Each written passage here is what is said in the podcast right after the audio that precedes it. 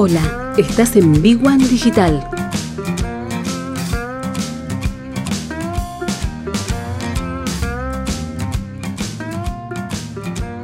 Y hablemos un poquitito algo importante que fue noticia, que pasó un poco de largo, pero que es algo que hemos hablado durante todo el año. Y acá estamos hablando de la educación financiera, bien que se suma a los contenidos de la escuela secundaria. Los estudiantes de último año de secundario de gestión estatal y privada van a contar con horas destinadas a incorporar conocimientos que los ayuden a administrar las finanzas personales.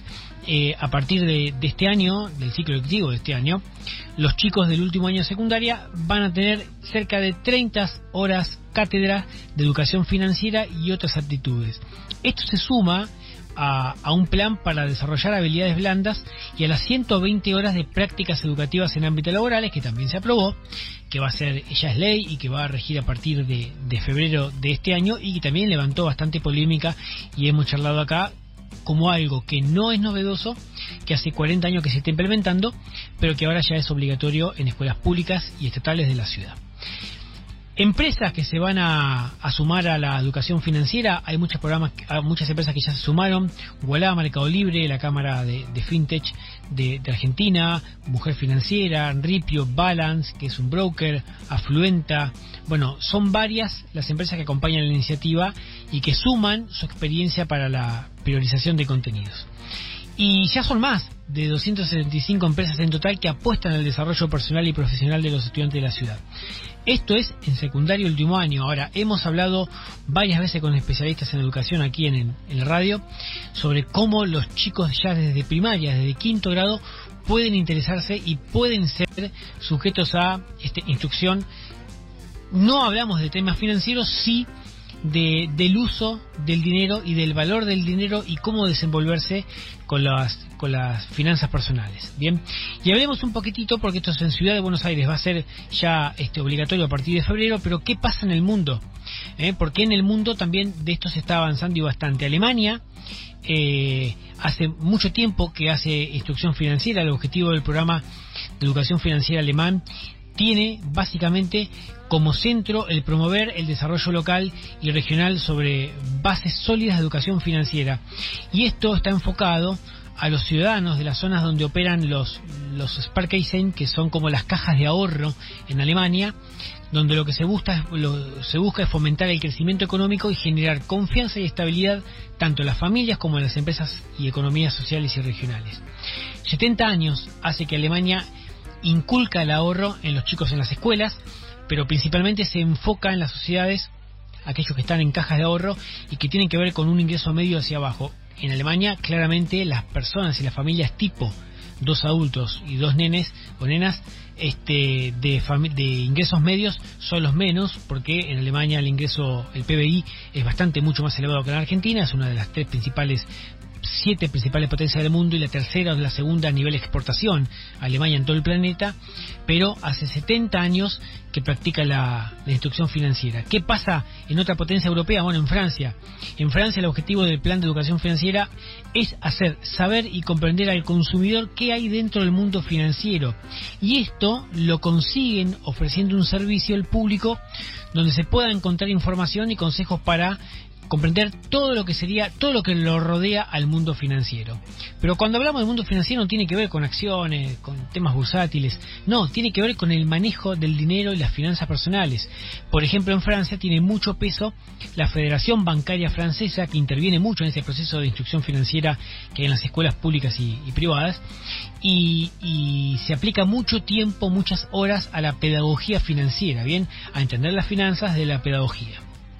¿Y qué pasa en otra potencia europea, Reino Unido? Bueno, en Reino Unido el, objetivo es que los jóvenes salieran de las escuelas con los suficientes conocimientos financieros para enfrentarse a una vida cotidiana con decisiones propias.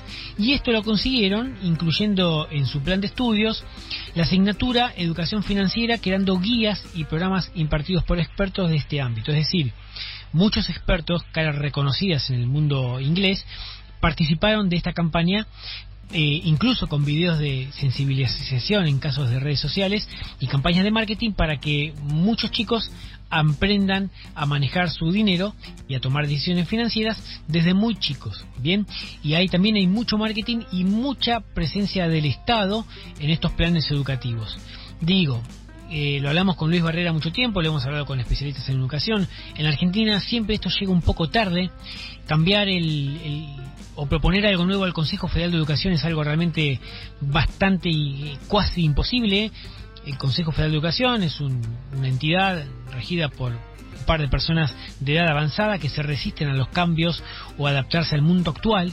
Bien, eh, Pensemos que hace muchos años se maneja la educación en las aulas exactamente igual que hace muchísimos años atrás, hace 200 años cuando eh, Domingo Faustino Sarmiento enseñaba con pupitre, pizarrón adelante y una tiza. Bueno, ahora exactamente igual con algunos cambios en el sistema educativo y en el programa de, contenidos, pero la, la, base principal es la misma. Bueno, adaptarse lleva mucho tiempo. Esto en Argentina se tenía que haber hecho en cuanto a instrucción financiera hace bastante tiempo atrás, pero ahora con la tecnología realmente se llega a un punto donde esto sí se puede implementar. Y realmente es una buena noticia. Ahora, ¿qué falta tener resuelto antes de todo esto? Bueno, que la mayoría de los chicos, al menos en la ciudad de Buenos Aires, tengan conectividad. Bien, con la pandemia, en el año 2020, el año 2021, muchos chicos no pudieron estudiar, estando incluso en Capital Federal, por no tener acceso a la conectividad. Bien, una simple conexión Wi-Fi, o no tener todas computadoras. En la gestión de Mauricio Macri se, interrumpió la la entrega de computadoras. En la gestión anterior se hizo, pero tampoco no llegó al límite o el número establecido, pero la conectividad al menos es lo más básico para que una vez que tengan resuelto la conectividad, después puedan acceder a los contenidos y después a la inclusión financiera.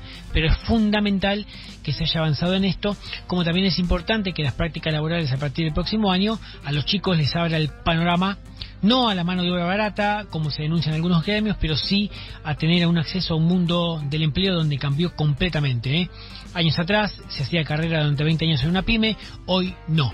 ¿Eh? Y recuerden que las pymes representan el 97% del empleo en Argentina, eh, con lo cual, con que cada pyme tome una persona nueva, habría una revolución del empleo en Argentina. Bien, por eso es importante que los chicos sepan salir del colegio con un concepto claro de finanzas personales, de cómo es el mundo tecnológico hoy y cómo eh, aplicar a un trabajo en un futuro que ya es totalmente distinto a lo que conocíamos nosotros, lo que ellos tenemos 45 o 50 años.